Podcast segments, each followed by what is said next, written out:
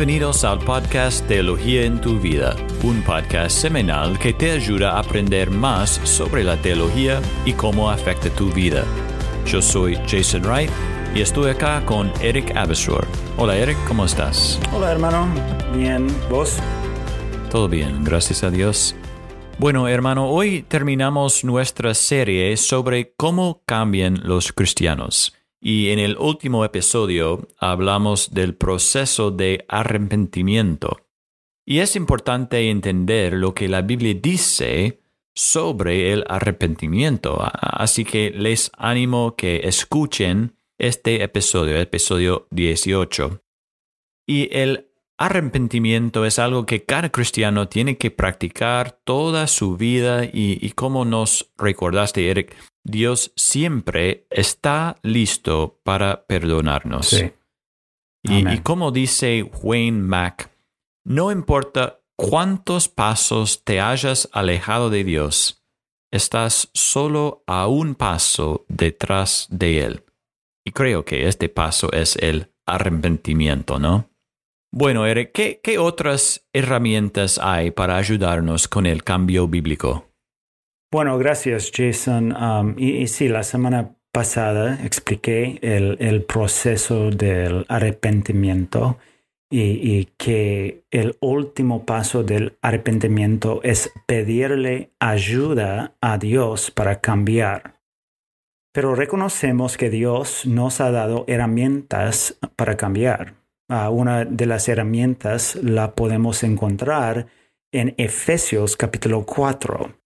Podemos llamar a este proceso el proceso de despojarse y vestirse. Y para entenderlo, voy a leer algunos versículos um, de Efesios capítulo 4.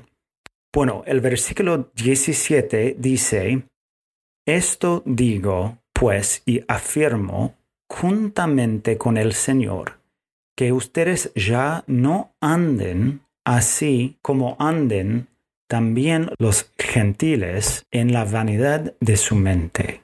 En los versículos del 20 a 24 vemos estas palabras. Pero ustedes no han aprendido a Cristo de esta manera, si en verdad lo oyeron y han sido enseñados en él conforme a la verdad que hay en Jesús, que en cuanto a la anterior manera de vivir, ustedes se despojen del viejo hombre que se corrompe según los deseos engañosos y que sean renovados en el espíritu de su mente y se vistan del nuevo hombre, el cual en la semejanza de Dios ha sido creado en la justicia y santidad de la verdad. E, entonces, el proceso de cambio que vemos en la Biblia es un proceso donde reconocemos el pecado en nuestras vidas y nos arrepentimos. E, entonces, tomemos este ejemplo con Efesios 4 en mente. Primero dice, sean renovados en el espíritu de su mente. Y esto significa que debemos pensar bíblicamente sobre nuestros pensamientos y acciones y deseos. Es decir, que renovamos nuestras mentes con la palabra de Dios. Por ejemplo, si tenemos ansiedad en nuestras vidas, queremos pensarlo bíblicamente y dejarlo. El cambio en nuestras vidas empieza con la renovación de nuestras mentes. Alguien ha dicho, cada vez que elegimos cambiar un pensamiento por un más bíblico, estamos renovando nuestra mente. Pero no es suficiente pensar en algo, hay que actuar también, y el pasaje dice que se despojen del viejo hombre. Bueno, tenemos que despojarnos de nuestros pecados. En este paso, reconocemos nuestro pecado y estamos dispuestos a cambiar.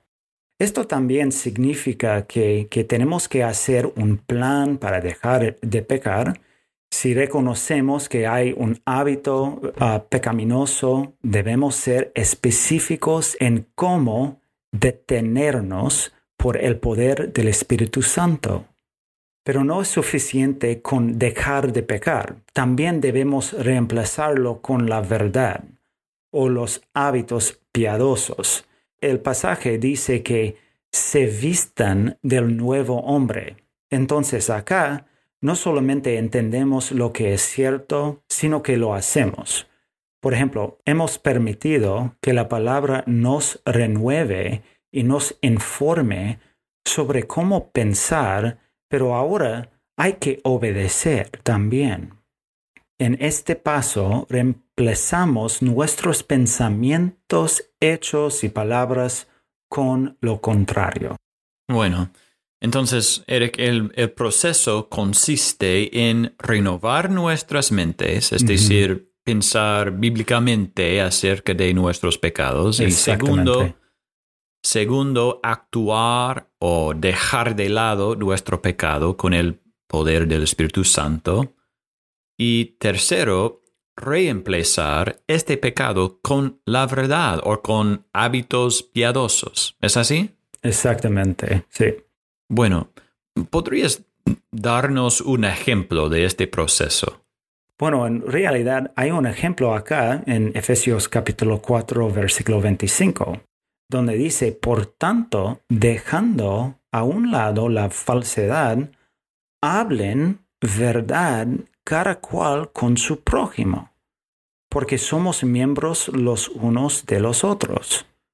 Eh, entonces, por ejemplo, si mentimos mucho, debemos pensar bíblicamente acerca de decir la verdad y también sobre qué dice la Biblia sobre la importancia de las palabras. Por, ejemplo, podríamos leer Santiago capítulo 3 para entender sobre el poder de la lengua y luego debemos detenernos. Pero también, según el versículo 25, tenemos que reemplazar la falsedad con la verdad. Si estás diciendo chismes, por ejemplo, sobre otra persona, no estás diciendo la verdad, estás mintiendo. El objetivo es dejar de lado esta falsedad y reemplazarla por la verdad y, pensar o decir algo cierto sobre esa persona bueno, como que esa persona es un hermano o una hermana en Cristo, o está hecha en la imagen de Dios. Claro, claro. Bueno, excelente, Eric. Y, este proceso de despojarse y vestirse es muy útil. Entonces, gracias, Eric, por enseñarnos en esta serie sobre el cambio bíblico, algo muy importante, ¿no? Y si no has escuchado todos los episodios, puedes encontrarlos en nuestro sitio web teologiaentuvido.com o en nuestro canal de YouTube. De nuevo, gracias por escuchar y hasta el próximo episodio. Que Dios les bendiga.